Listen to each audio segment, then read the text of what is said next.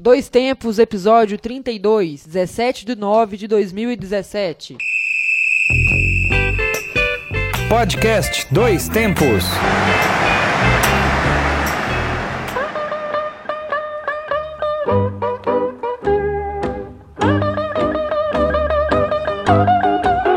Olá, hoje é 17 de setembro de 2017. Eu sou o Júnior Kemil e este é o meu, seu Podcast Dois Tempos. Nós levamos até você informação, debates, opiniões e o melhor da memória esportiva. Eu sou Luana Carvalho e estamos aqui com mais um novo episódio da série de podcasts produzido pelo Grupo Gabiroba. Agradecemos a você que nos ouviu em nossos programas anteriores e continuem com a gente. Para você que não nos conhecem, senhoras e senhores, fica a dica: ouça o Dois Tempos. Este e os outros episódios estão disponíveis para você baixar, acessar e ouvir pela internet. Acesse pelo Twitter do Grupo Gabiroba, no arroba Grupo Gabiroba, sempre é o primeiro tweet lá fixado, no Facebook, facebook.com.br Grupo Gabiroba e no Instagram, Instagram, arroba Grupo Gabiroba. Você pode procurar também no YouTube, estamos em várias plataformas, várias redes sociais, é só buscar por Grupo Gabiroba. E você pode nos seguir também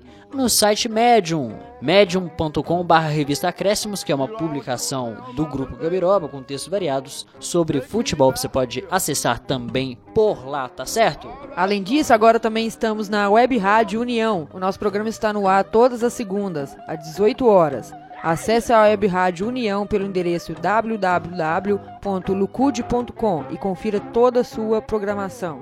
Agora que a gente já fez todo esse jabá aqui pra, pra gente do Grupo Gabiroba, pra Web Rádio União, um abraço a todos e vamos apresentar então os nossos comentaristas de hoje, os nossos participantes de hoje. Está aqui na mesa para compor o elenco do Grupo Gabiroba, Alexandre Rodrigues. Olá, tudo bem? Estamos aqui para mais um Dois Tempos. Um abraço a todos. Opa, e tá chegando aqui com a gente também João Luiz Reis.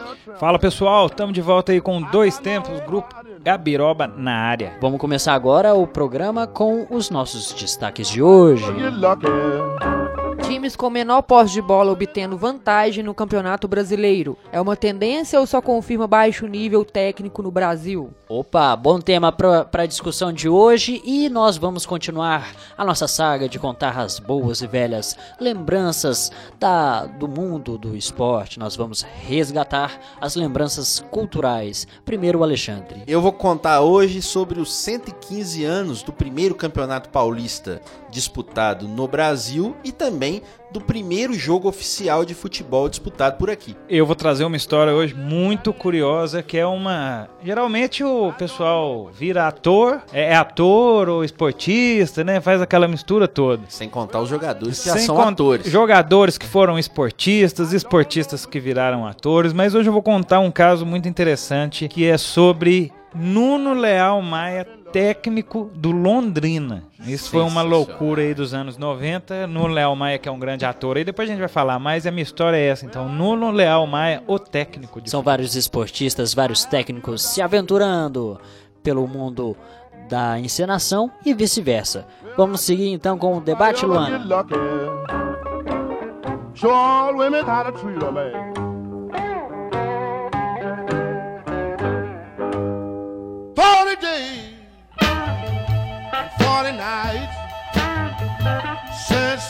Times com menos posse de bola obtendo vantagem no Campeonato Brasileiro. É uma tendência ou só confirma baixo nível técnico no Brasil? E aí, Alexandre? Eu acho que é um pouco das duas coisas. Porque você vê os times jogando de forma um pouco reativa, conseguindo bons resultados. Para você ter uma ideia, os dois últimos campeões brasileiros, tanto o Corinthians em 2015 e o Palmeiras em 2016, eles foram campeões sem ter a maior posse de bola.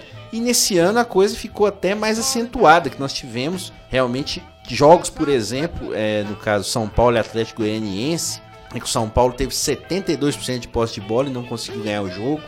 E chama muita atenção também a postura do Havaí. O Havaí, ele é o time que tem, em média, a posse de bola menor no Campeonato Brasileiro que teve alguns bons resultados fora de casa, como por exemplo a vitória contra o Botafogo, contra o Grêmio. E você vê até no final do primeiro turno e você tinha o Corinthians no primeiro turno como um time é, de menor posse de bola muitas vezes e conseguia bons resultados. Em 49% dos seus jogos, o Corinthians é, tinha menos posse de bola e venceu. Então ele realmente ele teve uma condição às vezes de disputar mais os jogos, aguardar mais o adversário e aí conseguiu uh, os seus resultados. Eu acho que isso vai um pouco um pouco da estratégia dos times e também do nivelamento dos times. A distância do time mais forte para o time mais fraco ela não é tão grande por aqui. Mas daí eu, eu acrescento talvez um outro, um outro, um outro Fator.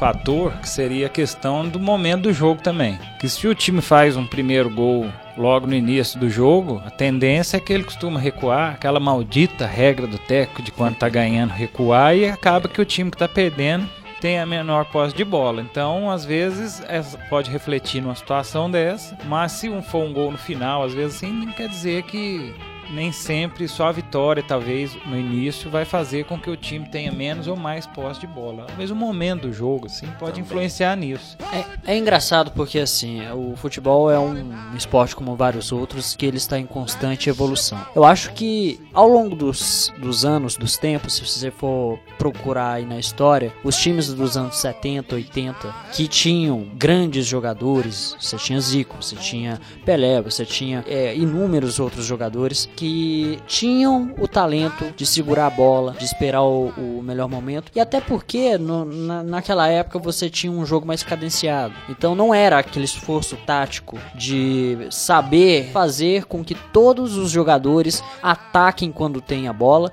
e todos os jogadores do time defendam quando não tem a bola. Hoje em dia é o que a gente tem. Hoje em dia eu acho, eu vejo mais isso. E tanto que vários dos técnicos campeões é, brasileiros que o Alexandre citou bem agora há pouco, vários desses técnicos são tidos como retranqueiros. Há uns anos atrás a gente considerava o Tite como o melhor técnico brasileiro. O Mas- Tite, mas o Tite, o Tite era retranqueiro, mas a retranca não é necessariamente um jogo feio, é um jogo de estratégia. Não, assim claro. como vários outros esportes, eu acho que é, é, a estratégia do time sendo eficiente, como é a, a ideia de um, de um campeonato de pontos corridos, como é o campeonato brasileiro, eu acho que isso influencia muito. Então, assim, quando nós temos um time que joga sem a bola, que joga tecnicamente, que joga esperando o adversário falhar, que é muito comum no- nos dias atuais, às vezes por falta de, de técnica mesmo do, do adversário, às vezes por afobação, por um momento de distração ou um, ou um caso fortuito qualquer. É, acontece de, do- é, de quem tem a melhor estratégia, não necessariamente quem tem mais a posse de bola, consegue lá numa bola única fazer o gol e aí conseguir os ser- três pontos. Irregularidade.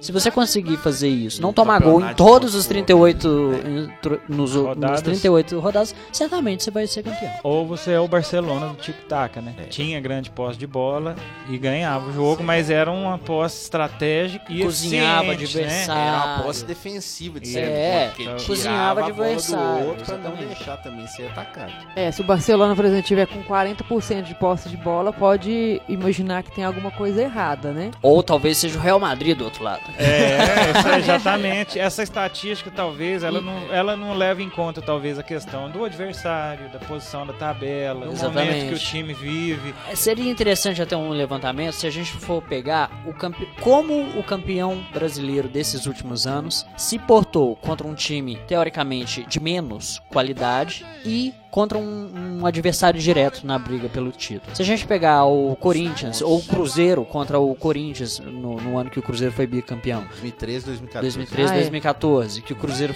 nos anos de 2013, 2014, por exemplo, que o Cruzeiro foi é, campeão brasileiro, seria interessante pegar ali como o, o time se portou contra os principais adversários e como Fazer ele uma se. divisão de É. jogos contra os 10 primeiros e os 10 E últimos. tem outro fator também, jogar dentro de, cara, de casa ou fora de casa. Eu só acho, na questão da estratégia, eu concordo totalmente, porque hoje realmente a compactação dos times é bem diferente do que era no passado. E a correria é outra, né? Sim, o preparo físico é outro e o time é muitas vezes feito para contra-atacar de uma maneira a partir do momento que antes o contra-ataque era você abrir os dois pontas, você vai no 4-3-3 e os pontos muitas vezes não voltavam a marcar. Você precisava roubar a bola, lançar, tinha um lançador Depende também muito da característica da equipe também, né? Mas então, hoje também se usa um futebol mais parte do princípio de não, não se perder primeiro, né? Sim. Não vamos perder a partida Certo. e depois a gente vê o que, que faz. Hoje, por E exemplo, seria- você volta e- com 9, 10 jogadores. Todo mundo marcando. marca, Sim, talvez deixe só o centroavante mais centroavante. avançado. E, e seria exatamente isso de hoje a gente joga pra não perder? Seria o inverso do que acontecia nos anos 70? Hoje a gente joga pra ganhar e golear? É, é uma mudança de pensamento, Não, Alexandre? eu acho que Com hoje a gente certeza. joga pra não perder. Com certeza. Não, e se for pegar aqui, explorando um pouco mais a história. Você pegar a história que eu vou contar hoje aqui, pra você ver como é que os times jogavam. Na hora da história do Campeonato Paulista de 1902, você vai ver que era praticamente ah, era invertido. Por isso até tem aquele livro da pirâmide invertida. Nós já falamos aqui. O time jogava no 2-3-5, com cinco atacantes. Hoje você joga Dois no máximo. é, no máximo No dois. máximo três, mas só quando o time precisa Seria mesmo. Tá ousado pra Mas caramba, né? desses três você tem sempre Ousado. Hashtag ousado. É. Ousado. Daqui a pouco vamos falar dele. É, desses três, dois sempre voltam pra marcar, pra fechar as linhas do meio de campo. Tem esse detalhe também. Mas a questão técnica, que eu acho que é aí que talvez entre uma discussão que a Luana pode falar dos times que ganharam os campeonatos na Europa, né, Lu? É isso, é dos cinco eh, principais né, campeonatos da Europa, só o Bayern, apenas o Bayern de Munique ganhou o campeonato alemão, né, tendo a posse de bola com, como base do seu jogo. É, os líderes nesse critério na Inglaterra era o Manchester City, na Espanha o Barcelona, na França o Paris Saint-Germain e na Itália o Napoli, É, então que não foram Manchester- campeões. é, o Manchester City tinha posse na Inglaterra, ganhou o Chelsea. Na França era o Paris Saint-Germain, ganhou o Mônaco. Na Itália era o Napoli, ganhou a Juventus. Na Espanha, Barcelona ganhou o Real Madrid. Eu acho só, é porque eu deixei o Real Madrid por de propósito, porque é, entre a Juventus e o Real Madrid, a diferença técnica não é tão grande. A Juventus e o Real Madrid, teoricamente, são até os melhores times. O Real Madrid hoje está mais organizado que o Barcelona. Mas nos outros dois casos é que talvez entra um time menos bom, vamos dizer assim, né? O Mônaco e o Chelsea, que aí usaram de estratégia. Então varia um pouco a forma de colocar tanto a capacidade técnica quanto a estratégia. Acho importante a questão física que você falou, mas realmente tem esse caso de você estudar caso a caso. E só para encerrar, é, no, no estudo que fizeram aqui com os times brasileiros, é a questão das estatísticas e quem ganhou com mais ou menos posse de bola, é interessante que vai tendo uma diferença. Você vê aqui na lista, ó, quem ganhou jogando menos bola: Flamengo, Palmeiras, Grêmio, Corinthians, Sport, essa nessa ordem. Mas é meio no limiar, assim, é 50% com 51, 49, 51, sabe? Então, Tudo pau a pau. pau a pau. Muito bem, vamos seguindo então. Já que nós falamos de PSG, já que falamos de Barcelona, já que citamos indiretamente o nosso menino e falamos de hashtags, ao longo do programa a gente vai usar hashtags do, do nosso menino Ah, Neymar. não, claro, claro. Hashtag humilde. Não, vamos usar a nossa hashtag, hashtag mesmo sem Neymar. Hashtag Grupo Gabiroba, hashtag Dois Tempos também. Divulgue por aí.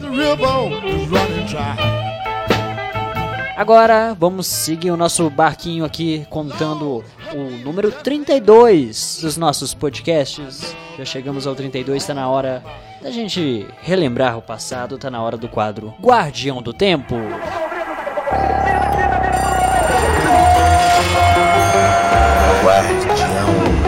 e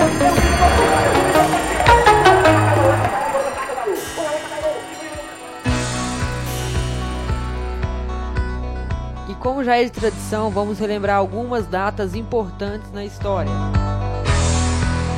Em 17 de setembro de 1945, nasceu Phil Jackson, ex-jogador de basquete e treinador da NBA. Ele é o recordista de títulos na principal liga do mundo, conquistando dois como jogador do New York Knicks e 11 como treinador. Seis pelo Chicago Bulls e cinco pelo Los Angeles Lakers. Hoje o Phil Jackson é presidente do New York Knicks. Tá meio fora das quadras, tá só trabalhando como gerente de operações. Phil Jackson com o Michael Jordan, Michael né? Jordan. Treinando Michael Jordan. Michael Jordan. Hashtag só vem.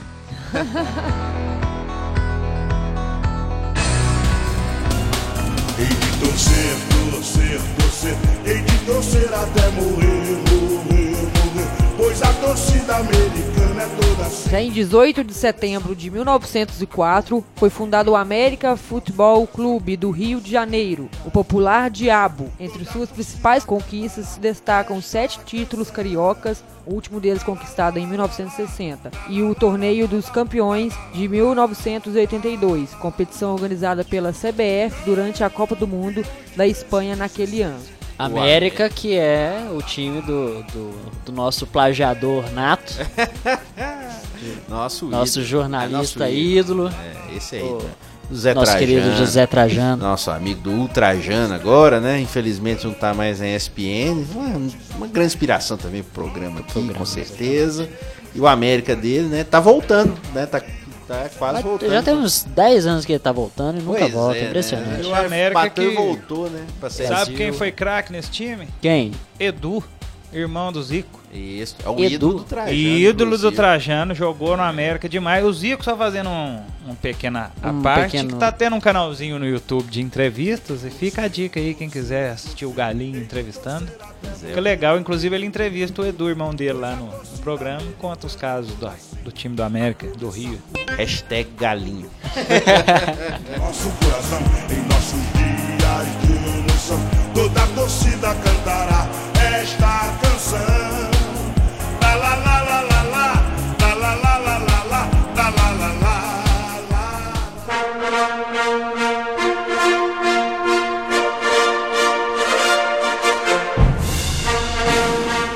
No dia 19 de setembro de 1922, nasceu Emil Zatopek, corredor tcheco que marcou época no atletismo mundial. Ele é até hoje o único a vencer os 5 mil, os 10 mil e a maratona na mesma Olimpíada em Helsinki, na Finlândia, em 1952. E também venceu a corrida da São Silvestre em 1953. Zatopek faleceu no ano de 2000. Hashtag Serelepe. É, mas aí nós até colocamos aqui uma lembrança de corrida, porque o Grupo Gabiroba também fala de outros esportes e nós fizemos uma reportagem na semana passada. Nosso querido João Luiz Reis, Júnior Quemil fizeram uma reportagem sobre a corrida da nossa querida tia Ana. Opa, 500, 500 provas 500 disputadas. Tia. Ana quase que é a madrinha do grupo Gabiroba, né? É. Porque atora a gente. É, acolhe a gente com muito carinho, Nosso nosso estúdio, nosso estúdio alternativo, para quem não sabe, né? A gente né, usufrui realmente com muito carinho e a gente agradece sempre a ela o espaço. E nós fizemos uma reportagem muito boa, por sinal, do João e do Júnior.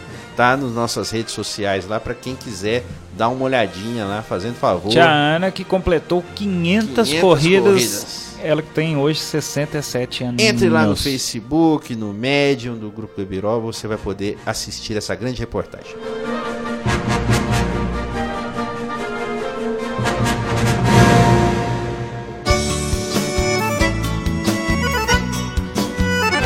Em 20 de setembro de 1835, inicia a Revolução Farroupilha, a mais longa do período regencial do Império Brasileiro. Os revoltosos buscavam a separação do Rio Grande do Sul do restante do Brasil, e ela levou à criação da República Rio-Grandense. Ela durou até 1845 e aí acabou com a vitória do governo de Dom Pedro II. Esse, esse movimento separatista que existe em alguns, em alguns lugares mais, é, digamos, tradicionais lá do, do sul, do Rio Grande do Sul, do, do sul do Brasil, é, até hoje, né? Até, os dias de hoje. Tem gente que né, quer separar né, o sul do Brasil, ou o Rio Grande do Sul, ou a região inteira, né? E tentar fazer até uma campanha. Né? Tem um Tinha até um bonequinho, mas- horroroso. Hashtag Sulito. Traga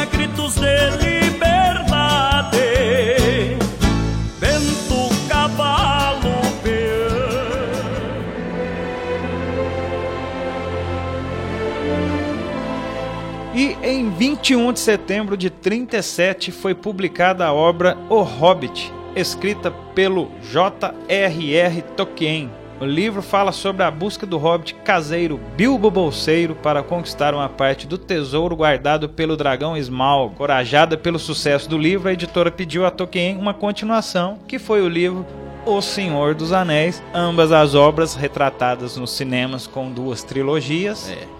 né? Que quem gosta de fantasia, eu confesso que eu li O Senhor dos Anéis, ele tem mil e tantas páginas. Sim.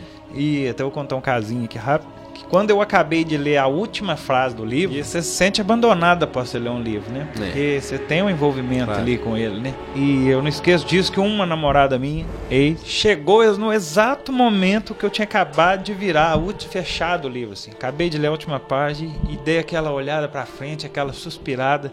Que a menina entrou e ela viu no meu olhar a tristeza, que ela de cara, sem saber, ela falou: O que está acontecendo, meu amado? Hashtag Uau. Muito triste.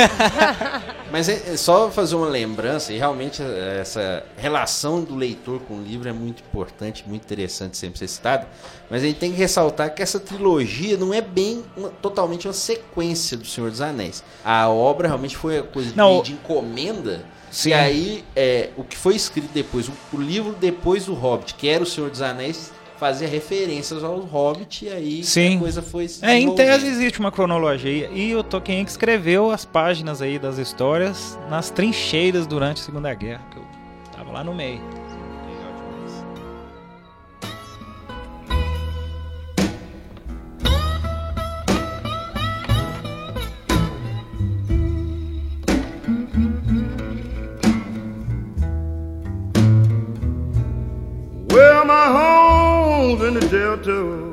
A trilha sonora do programa de hoje é um blues de altíssima qualidade. É um pouco da obra de Macmillan Morganfield, mais conhecido como Muddy Waters, que em tradução livre quer dizer águas lamacentas. Ele foi um músico norte-americano que nasceu em 1913 e faleceu no ano de 1983. A influência de Muddy foi e continua sendo tremenda, não apenas no blues, mas também no rock and roll, no jazz e na música country. Seu uso de amplificação nas guitarras é frequentemente citado como elo entre o Delta Blues e o rock and roll. Delta Blues é do sul dos Estados Unidos, ali do Mississippi, né? Então essa amplificação das guitarras que ele colocou na música dele fez essa, essa força do rock e essa ligação com o blues. E de onde surgiu esse, esse apelido de Lamacento? Ah, Os pântanos, provavelmente, ali é, nos não, Estados quando ele era Unidos. criança, ele brincava num rio perto da casa dele.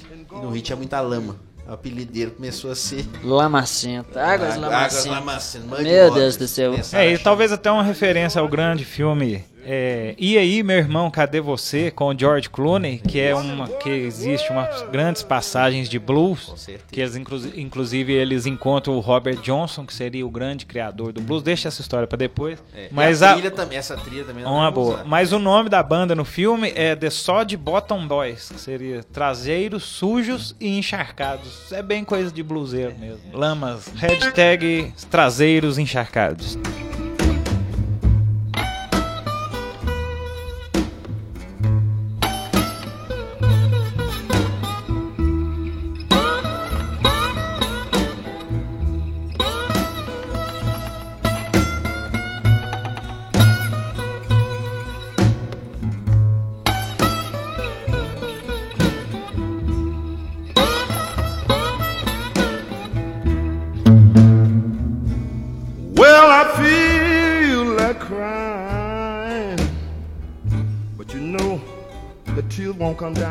E agora, pra você que tava saudade do nosso menino e a gente já tá relembrando, a gente tava com tanta saudade que a gente não estava nos aguentando. Tá mais longe nós agora, estávamos falando de hashtags, nós estávamos falando de França, Paris e chegou a hora do Selfies. que, Luana? É o quadro Mesmo Sem Neymar.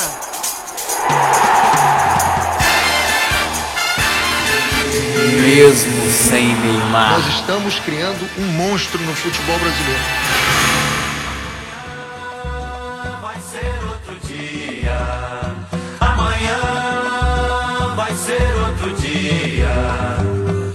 Dá uma explicadinha aí pra quem tá ouvindo pela rádio, que talvez ainda tá conhecendo pela primeira vez o programa. O que seria mesmo sem Neymar?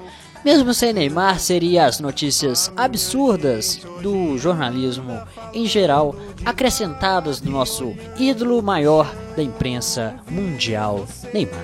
Ou seja, né, o mundo gira mesmo sem Neymar. Muitas coisas acontecem. Inclusive, aí, essa primeira notícia que eu vou falar aqui não foi culpa da imprensa, foi culpa do nosso amigo, amigo entre aspas. Mesmo sem Neymar, Zezé de Camargo disse que não houve ditadura no Brasil. Opa, isso aí foi assunto no mundo inteiro, é. mesmo sem a presença dele. Você- Neymar não foi citado. Eu achei interessante, sabe o que eu achei interessante? É que, é, pra quem acompanhou aquele filme da, da, da carreira, do- da infância dele, Dois uma filmes, das, uma das partes mais importantes do filme tem a ver justamente com o quê? Ditadura. Vamos ouvir ela aí. Terra linda de grandes riquezas, viva a natureza da nossa nação, que vive hoje em dia numa grande confusão. Cadê a esperança de um povo que trabalha noite e dia? Cadê as suas festanças e a sua alegria? Viva as forças armadas e a sua tirania. Não, peraí, Viva peraí, peraí, peraí, para. Vamos parar. Viva as Forças Armadas e a sua tirania. Daqui a pouco vai todo mundo preso. Aqui a censura baixa aqui acaba com o meu programa. O que, que tem de errado com a música dos meninos? O que, que, que tem de errado com a música dos meninos? O presidente do Brasil é um militar, você não sabia não? Tá ficando doido? senhor? É, o que eu vejo, eu tenho duas situações que eu imagino nessa notícia. Ou o Zezé não viu o filme, ou ele não fez aula de história, né? Provavelmente. É, eu já desconfiava que ele não fazia aula de música, pelas músicas que ele faz, né? Mas aula de história realmente eu não sabia. Realmente agora eu tô achando que ele realmente faltou às aulas de história. Mas quê? Lembrando que Zezé de Camargo e o seu irmão têm um CD com o nome do quê? Dois tempos. É. Além de tudo, Plágio. plagiador. É. Mesmo sem Neymar, fãs choram em hotel. Quero a Lady Gaga, entendeu? Tô aqui por ela.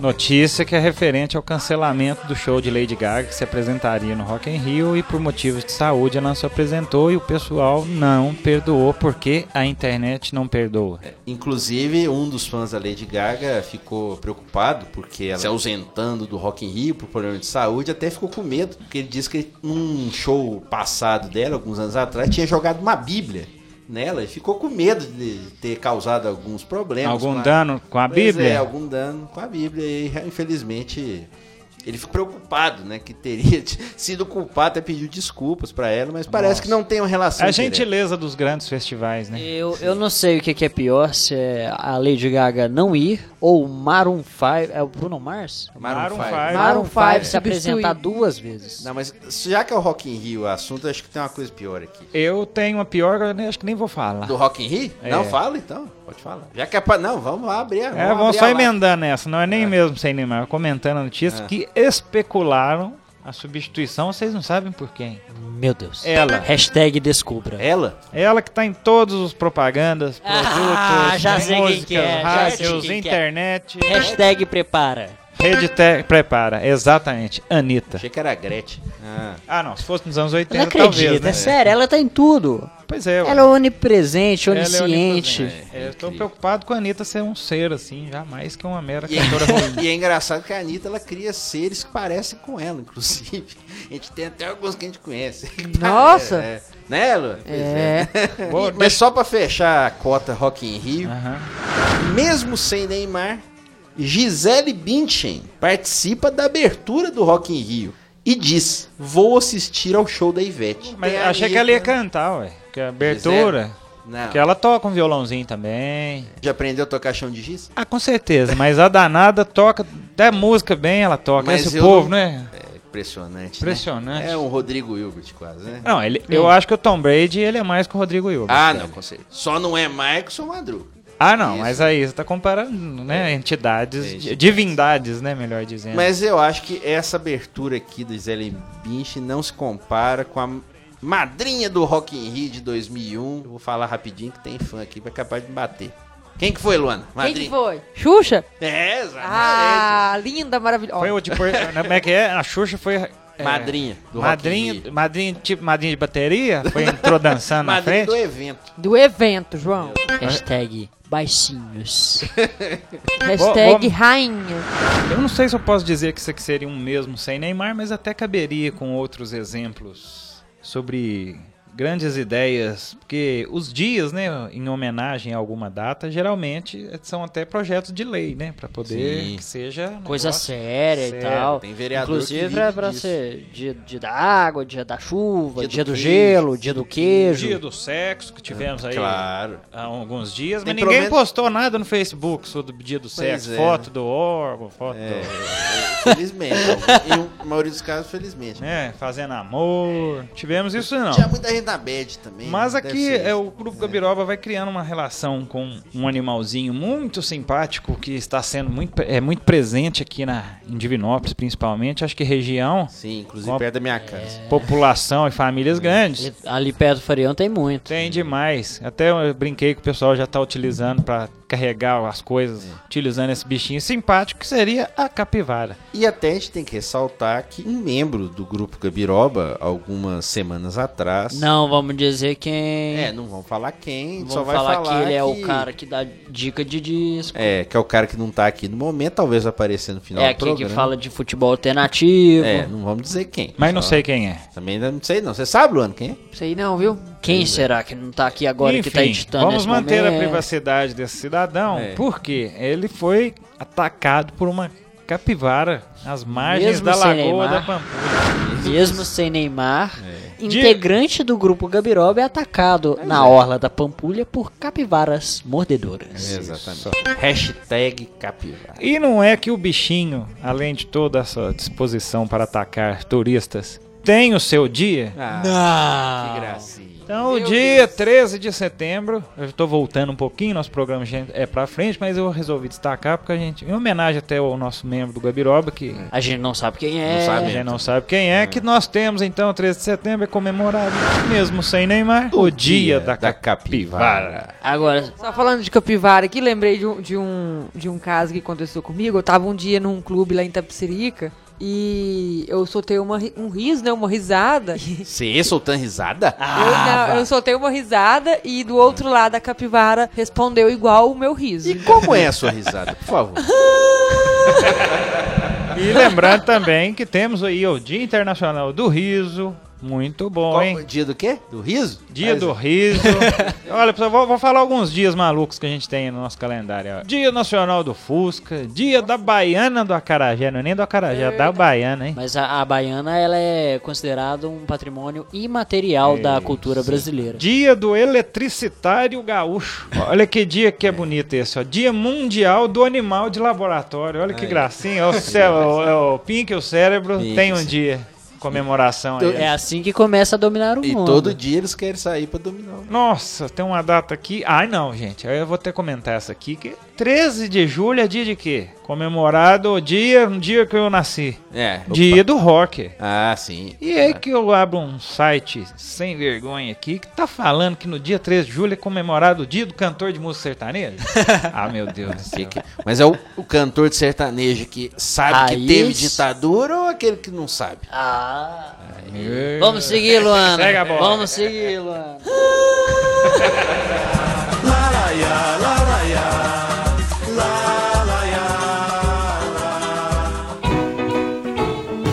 Tá sentindo o cheirinho? O cheirinho, minha filha. Você Está, tá sentindo o cheirinho está sentindo o cheirinho de comida de fogão a lenha? Cheirinho da vovó lá preparando a comida. Pão de aquele, queijo no fogão. Aquele feijãozinho cozido com aquele. Como é que é o barulhinho?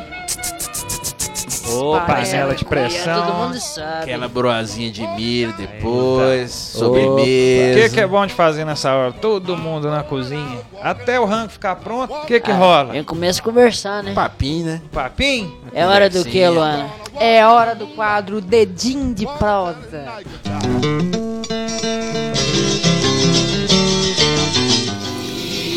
Edim de prosa.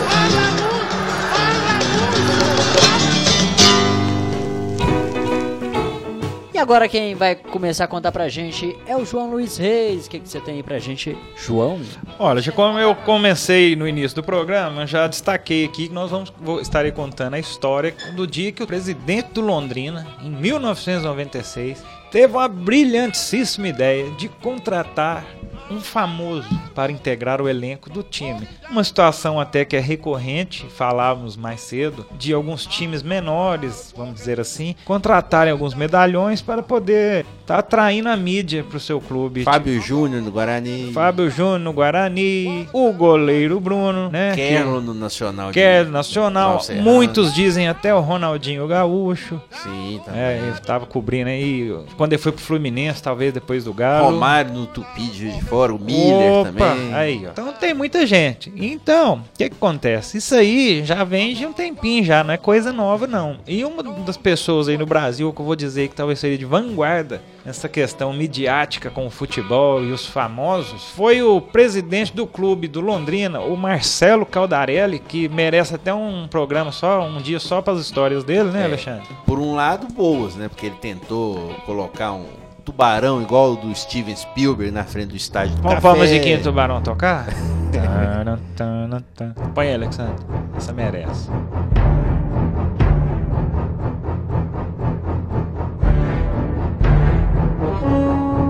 Colocou cheerleader pra dançar no estádio quando não tinha esse expediente muito aqui no Brasil. Nem tinha futebol americano ainda popular É. na TV e o Campeonato Paulista tentou colocar. Colocou meninas, um ano né? depois, de 97, depois colocou, mas o problema todo é que ele afundou o Londrina depois. Mas isso é uma história pra outro momento, até porque o Londrina se recuperou depois disso, felizmente. E ninguém sabe se isso aí foi uma estratégia ou só foi uma loucura da cabeça aí do, do presidente. O Nuno Leal Maia, que famoso por suas interpretações, famoso professor Pasquale na Malhação, Pascoalete. Pascoalete na Malhação, fez também aí o, a Pra novela. gente que é mais antigo, né, João? Pra quem é da velha guarda, né? É, top moda. Top moda e nós fomos mais a fundo ainda no dia que a gente lembrou dessa pauta e resolvemos destacar ela aqui no programa, que foi que ele participou de duas novelas aí, A Gata Comeu e o Vereda Tropical. E na novela Vereda Tropical ele era um técnico de futebol, inclusive tinha o Gomes. Mário Gomes que Não é aquele que joga no Wolfsburg, na Alemanha.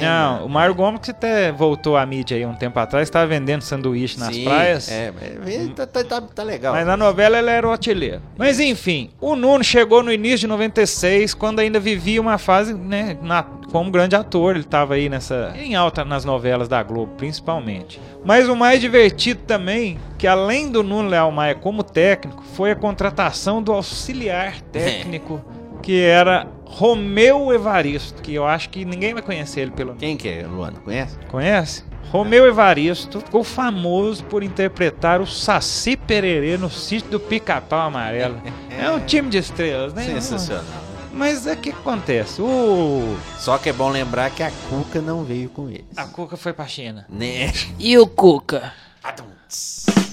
Pois é, né? O pessoal gostou muito dos dois, falavam que eles eram muito, muito bacanas, pessoas agradáveis, divertidas. E na época o Nuno tava fazendo novela. Então o que que rolava? Pra ele treinar o time, ele ia pro Rio pra Ela gravar. novela- Ela novela História de Amor. História de amor, mas ele não interrompeu aí os treinamentos do Londrina, foi para disputar o campeonato regional, cerca de 3 a 4 meses só. Então ele ficou nessa ponte aérea indo pro, pro Paraná e voltando pro Rio para gravar e para treinar o time. Mas não é que deu o jogo? O Nuno Leal Maia conseguiu classificar o time aí para a segunda fase do campeonato. Ele tentava arrumar o time da maneira que podia, né? Conversar com os jogadores, a preleção, aquele todo aquele contexto futebolístico normal. Mas era engraçado que ele tinha alguns detalhes de nos treinamentos, ele fazia yoga com os jogadores. Opa. Então ficava aquele time mais zen, né? Talvez até equilibrou mais o time, não sei se teve menos ou mais posse de bola. é. O que que deu? Mas o Nuno sempre teve o sonho de trabalhar com futebol e ele se achava capaz de comandar uma equipe profissional. O Nuno é santista, né? É bastante fanático, gosta muito de futebol. Então, querendo ou não, ele arrumou o time, ensaiou bem o texto com a turma e conseguiu fazer a cena, porque ele conseguiu a segunda colocação nos dois turnos classificatórios do Campeonato Para- Paranaense. Quando foi demitido. É, Quem que demitiu ele? Caldarelli. O Caldarelli. O que aconteceu com o Caldarelli? É um pensamento meio engraçado, né? Não, ele realmente... O cara me contrata um ator pra ser técnico do time, pra ter um destaque, talvez até mais pela questão midiática do que do resultado, porque não sei, né? Estranho, né? Se contratar alguém. Mas quando ele conseguiu levar o time pra segunda fase do campeonato, ele foi demitido Por quê? Achou que precisava de alguém mais experiente para conduzir o time. né? Então, infelizmente, a passagem do Nuno Leão Maia durou de 3 a 4 meses, mesmo ele se classificando muito bem, mas no final eles mudaram toda a comissão técnica, inclusive o Saci, É, né? O Romeu saiu também. tomou um, né, rastapé. né? Hashtag muito triste. Puta, tomou uma rasteira o, ra o Saci. E, mas aí o que aconteceu? Não deu certo. O time saiu e perdeu a final. E esta foi a história de Nuno Leão Maia como técnico de futebol. Depois até vou fazer uma pesquisa, a gente teve mais alguém, a gente até olhou, mas são Ele mais até voltou a ser técnico depois em outros times, mas não, Não vingou. É engraçado que a gente nunca vai saber, né? Porque o campeonato ele tinha uma fase final e na época o time mais forte era o Paraná Clube. Ele nunca ia saber, né? Porque o Coritiba e o Atlético Paranaense ainda não estavam tão bem, né? Tinham voltado para a primeira divisão há pouco tempo. Às vezes, quem sabe, né? O Nuno teria tido algum Então sucesso. essa história, essa é a minha história de hoje, né? Lembrando que o time do Londrina irá enfrentar o Clube Atlético Mineiro na final da Primeira Liga, a liga que ninguém liga, mas o Londrina está ligando muito Com agora, certeza. pode ser o título do ano deles. E só para dar um esquenta aí nessa grande final, se é que eu posso dizer assim, Nuno Leal Maia, técnico do Londrina, o Tubarão do Paraná. Exatamente. Agora é a vez do Alexandre Rodrigues, depois desta encenação do técnico do Londrina aqui no Dois Tempos. Vem aí, Alexandre Rodrigues.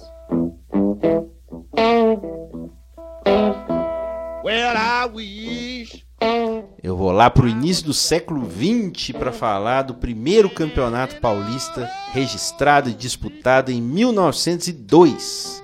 115 anos do primeiro campeonato paulista. E ele representa também o primeiro jogo oficial disputado aqui no Brasil. O primeiro jogo de futebol que aconteceu no Brasil, na verdade, ele aconteceu em 1895. Ele aconteceu entre os funcionários da Companhia de Gás de São Paulo contra os funcionários da Companhia Ferroviária São Paulo Railway. Né, a companhia ainda com o nome inglês e os funcionários de uma jogaram contra a outra. Os funcionários da companhia ferroviária ganharam de 4 a 2. Esse foi o primeiro jogo quando a bola chegou ao Brasil trazida pelo Charles Miller. Mas esse não era um jogo oficial de um campeonato. O primeiro jogo só foi acontecer em 1902, onde, por exemplo, o presidente da República era o recém-eleito Rodrigues Alves. Não é meu bisavô, mas era o presidente da época. E o clássico Sertões de Euclides da Cunha ainda levaria sete meses para ser publicado.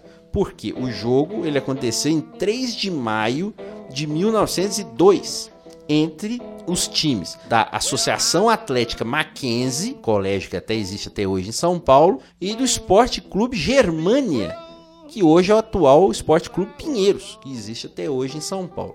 Só para vocês terem uma ideia, a Mackenzie foi fundada em 18 de agosto de 1898 e o Germânia foi fundado em 7 de setembro de 1899. E aí houve a formação de uma liga paulista para o primeiro campeonato. Essa liga ela durou de 3 de maio de 1902, que foi quando aconteceu o primeiro jogo, até 26 de outubro daquele ano.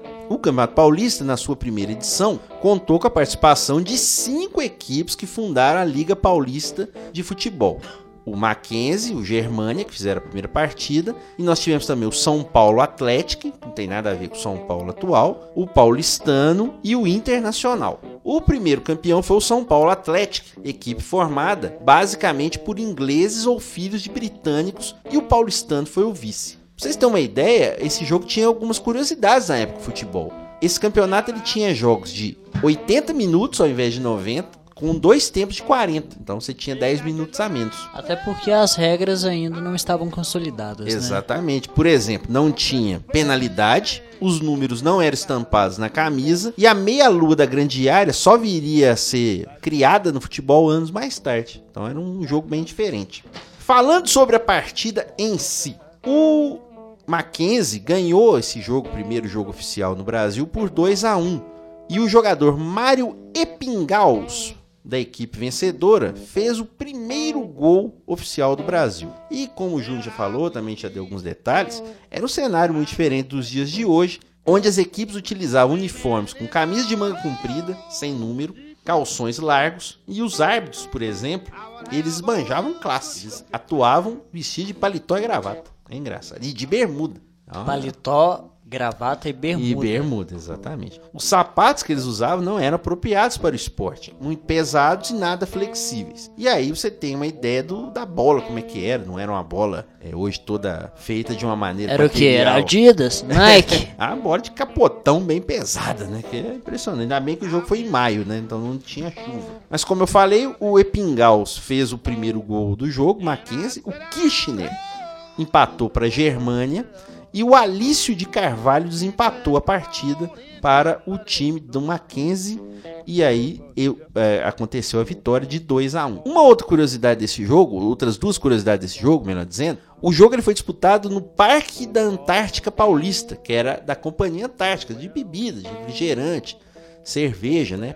Próximo do Palestra Itália, inclusive. E um dos zagueiros do Mackenzie era o Belfort Duarte. O Belfort Duarte, ele depois foi jogar no Rio de Janeiro e foi criado até um troféu em nome dele, do jogador mais disciplinado que jogava no futebol brasileiro. Durou até muito tempo até nos anos 70, e tinha o troféu Belfort Duarte, é, que era ofertado ao jogador mais disciplinado do futebol brasileiro.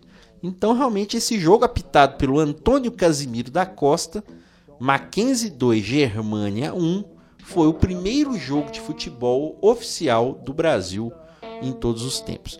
Só para completar, no Campeonato Paulista, então, que foi ganho pelo São Paulo Atlético, nós tivemos 21 partidas com 60 gols marcados e uma média de 2,86 gols. O Mackenzie e Neo Germânia venceram o campeonato, mas tiveram a honra de realizar o primeiro jogo oficial do Brasil há 115 anos atrás. Tá aí então o primeiro jogo oficial, história contada hoje por Alexandre Rodrigues.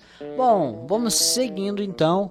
Você, você que nos ouve pode mandar sugestão também de, de histórias, pode mandar que dependendo do, do contexto, a gente pode falar aqui, quem sabe Com a certeza. sua história pode ser a nossa história. Vamos seguir, Luana. E agora nós estamos na reta final do programa de hoje, mas ainda temos as dicas culturais do Dois Tempos. É o quadro Acréscimos. Acréscimo. Por que o Valdemar?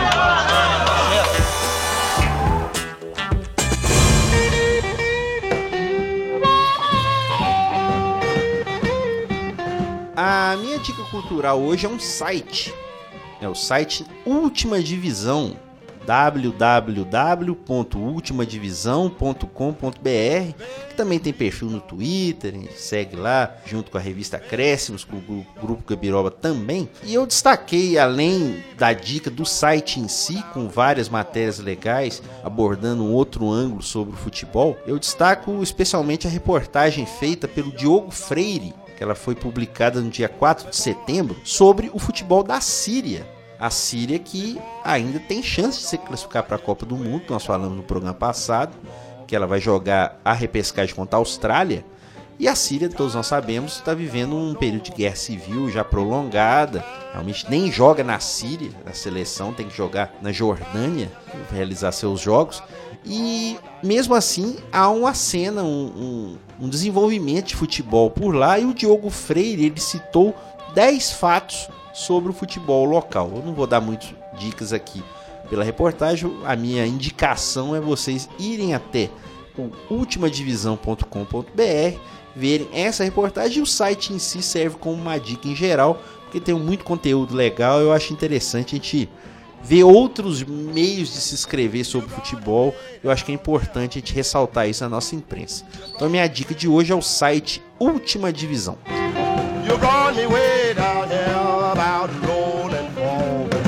A minha dica cultural de hoje é, um, é uma entrevista, uma entrevista que na verdade ela não tem nada a ver com esporte, nada a ver com futebol, mas eu achei muito interessante, muito legal mesmo. A entrevista Perdida de Steve Jobs, ela está disponível no Netflix. É, é muito interessante, dá pra ver porque que o cara era um gênio mesmo. É muito legal mesmo, assim. É, é, tinha um programa norte-americano e é, dentro do formato do, do programa não cabia entrevista por inteiro. E aí eles editaram a entrevista e foi pro ar.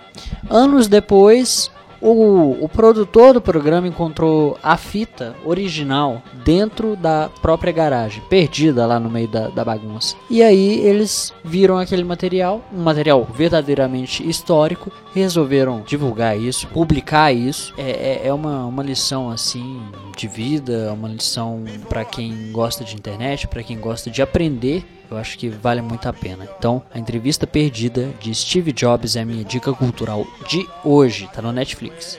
E a minha dica é para quem gosta aí da área de comunicação. Nós somos estudantes de jornalismo da UENG, aqui em Divinópolis, e nessa semana será aberta a Semana de Comunicação da UENG, que começa na próxima segunda, dia 18, e vai até o dia 22 de setembro, sexta-feira.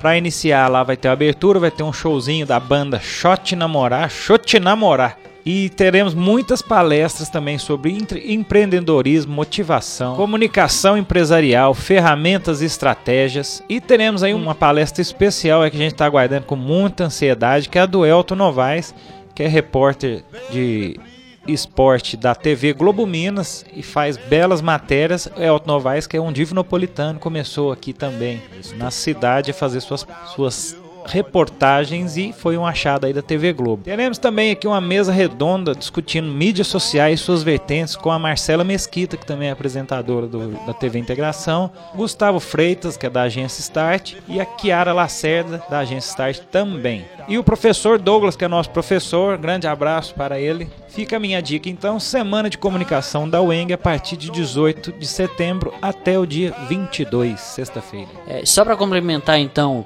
a, a minha dica cultural tem também a, a cobertura que nós fizemos né, nesse fim de semana, do, do nono campeonato de skate ADS, que é a Associação Divinopolitana de Skatistas, né, o evento que rolou lá no Parque da Ilha, e o Grupo Gabiroba, lá com o nosso grande Pedro Martins, e eu também estava presente, nós fizemos uma cobertura lá. Tá a matéria na íntegra na, na revista Acréscimos, no YouTube, no Facebook, só procurar lá, Grupo Gabiroba. Mandar um abraço pro Madison, que organizou o evento, muito bacana mesmo. Divinópolis, que tem grande grandes skatistas no cenário mundial, inclusive, Pinguim e o Jorge Negrete, se, é, se destacaram aí no skate. Foi lá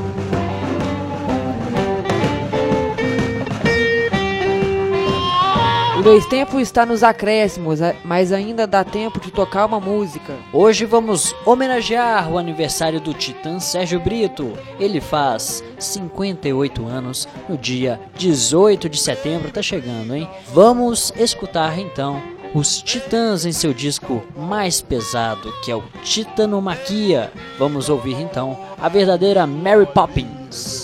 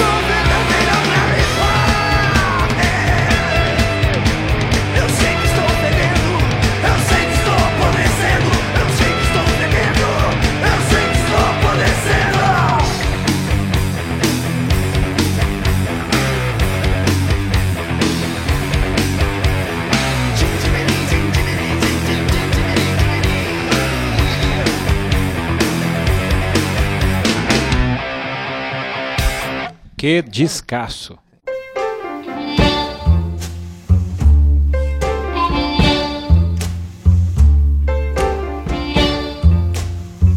O episódio 32 Dois Tempos fica por aqui. Mais uma vez agradecemos vocês pela audiência. Compartilhe o podcast nas redes sociais. Se você ouviu, conte para os colegas e espalhe por aí. Lembrando sempre que o programa está postado lá no Twitter do Grupo Gabiroba, é só procurar lá, no Facebook, também no site Medium, aí é medium.com.br revista Acréscimos, e também estamos presentes no Instagram, estamos presentes no YouTube, é só procurar na internet, Grupo Gabiroba. E se você já curte, já indica aí para seu, os seus amigos, para os seus pares, e faça o Grupo Gabiroba ainda mais forte.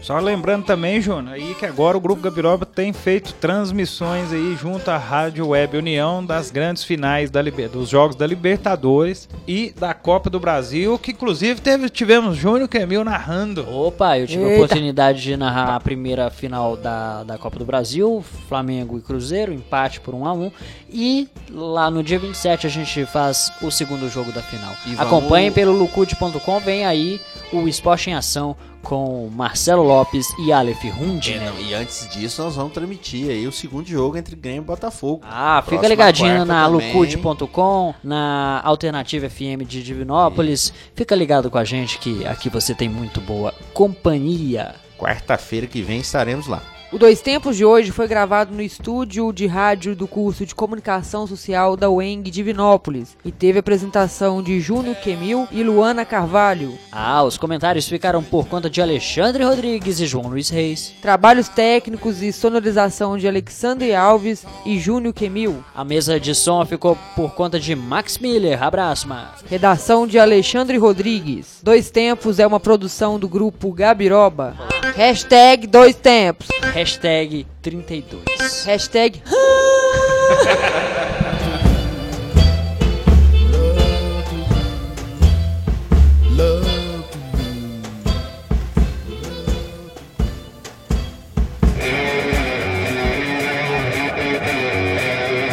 Grupo Gabiroba.